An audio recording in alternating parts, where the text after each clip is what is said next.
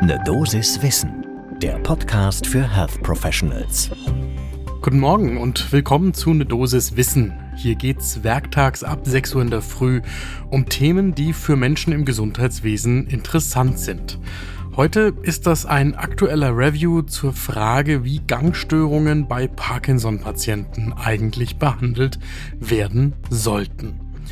Ich bin Dennis Ballwieser, ich bin Arzt und Chefredakteur der Apothekenumschau und ich darf euch hier im Wechsel mit meiner Kollegin Dr. Laura Weißenburger eine Dosis Wissen präsentieren. Heute ist Montag, der 11. Juli 2022. Ein Podcast von gesundheithören.de und Apothekenumschau Pro. Bei Parkinson gibt es eine ganze Menge Themen, die die Betroffenen im Alltag wirklich beeinträchtigen. Ein Punkt ist das deutlich veränderte Gangbild.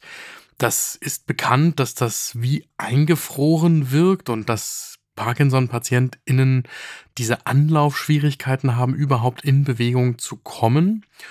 Und die Störungen des Ganges, die sind auch mit dem Risiko für eine verfrühte Sterblichkeit durch Stürze und Folgeerkrankungen von Hüftgelenksbrüchen insbesondere ein Thema, das die Behandlungsteams rund um die Parkinson-PatientInnen beschäftigt.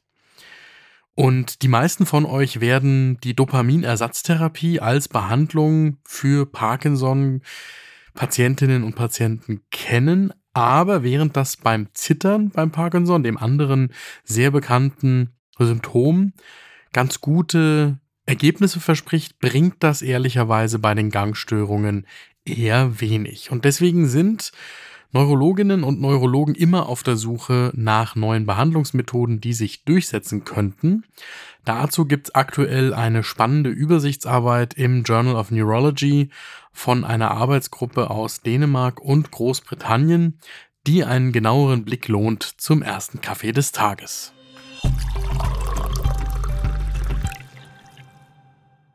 Die dänischen und britischen Wissenschaftlerinnen und Wissenschaftler, die haben ihre Ergebnisse gerade eben erst vorgestellt auf dem Kongress der European Academy of Neurology. Der fand Ende Juni in Wien in Österreich statt. Und da gab es eben auch diese Arbeit beziehungsweise einen Bericht über diese Arbeit, die aktuell im Journal of Neurology nachzulesen ist. Wir verlinken das natürlich in den Show Notes. Zum Studiendesign.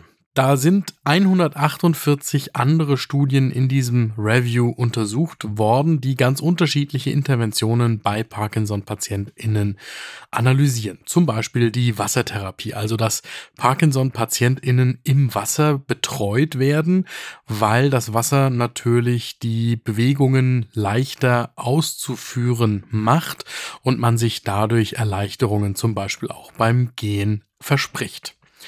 Dann zum Beispiel das Dual Task Training, bei dem zwei verschiedene Aufgaben, einmal motorisch und dann kognitiv, gleichzeitig bewältigt werden müssen und man sich dann eben erhofft, dass beide leichter von der Hand gehen. Oder die sogenannte repetitive transkranielle Magnetstimulation, also Magnetimpulse, die die Nervenzellen im Gehirn anregen, stimulieren sollen und dadurch die Symptome lindern. Der primäre Endpunkt dieses Reviews war Veränderungen objektiver Messungen des Gangbildes vor und nach der Intervention. Es gab da vier Kategorien. Einmal der dynamische Gang, dann die Fitness, die Balance und eben das Einfrieren der Bewegungen. Zu den Ergebnissen.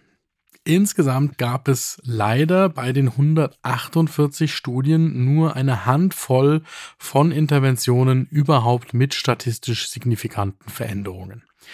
Die größten Effekte bei den dynamischen Gangmessungen gab es tatsächlich bei der Wassertherapie kombiniert mit einem Dual Task Training. Also Einmal, das Ganze fand im Wasser statt für die Parkinson-PatientInnen und dann mussten sie eine motorische Aufgabe mit einer kognitiven Aufgabe kombinieren. Ähnlich effektiv war noch ein Kraft- und Gleichgewichtstraining.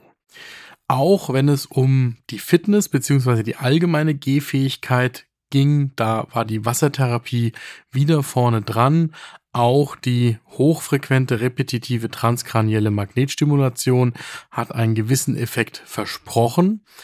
Und schlussendlich muss man sagen, gegen dieses bekannte Einfrieren des Ganges gibt es bisher keine Intervention, die da signifikante Ergebnisse gebracht hätte. Deswegen fällt das Fazit der WissenschaftlerInnen auch selbst, naja, etwas verhalten aus. Sie sagen, es gibt einige Interventionen, die die Gangsymptome verbessern können, aber eine echte Empfehlung für eine überlegene Maßnahme, die können sie nicht aussprechen. Was außerdem noch gesagt werden muss, ist, dass das allesamt Studien sind mit kleinen Probandenzahlen. Wir haben Heinz Reichmann gebeten, das für uns einmal einzuordnen. Heinz Reichmann ist Direktor der Klinik und Poliklinik für Neurologie am Universitätsklinikum Karl Gustav Karus in Dresden.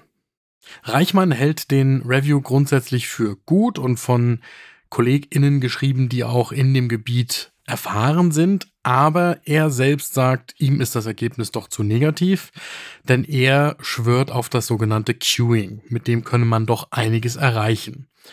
Beim Queuing werden sensorische Reize als externe Schrittmacher eingesetzt, um die PatientInnen zu aktivieren. Also zum Beispiel, dass die im Rhythmus ihrer eigenen Lieblingsmusik gehen, um das Gehen zu erleichtern. Das kommt mir so ein bisschen so vor, wie das, was vorhin als Dual Task beschrieben worden ist. Also wenn es der Task ist halt keine Aufgabe hier, sondern ein sensorischer Reiz, der noch zusätzlich zu der motorischen Aufgabe kommt.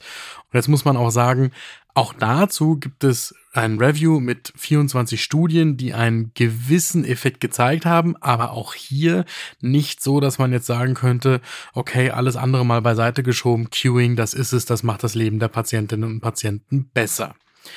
Insofern müssen wir sagen, die eine Methode für die Verbesserung der Gangsymptome bei Parkinson-PatientInnen, die gibt es einfach noch nicht. Und wir wissen im Moment auch einfach zu wenig, um da etwas Gezieltes empfehlen zu können.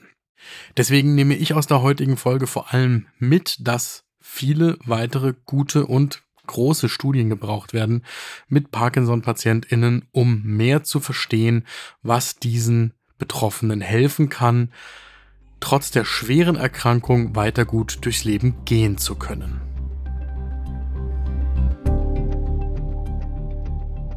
Das war eine Dosis Wissen für heute. Die nächste Folge gibt es morgen ab 6 Uhr in der Früh überall da, wo ihr Podcasts hört.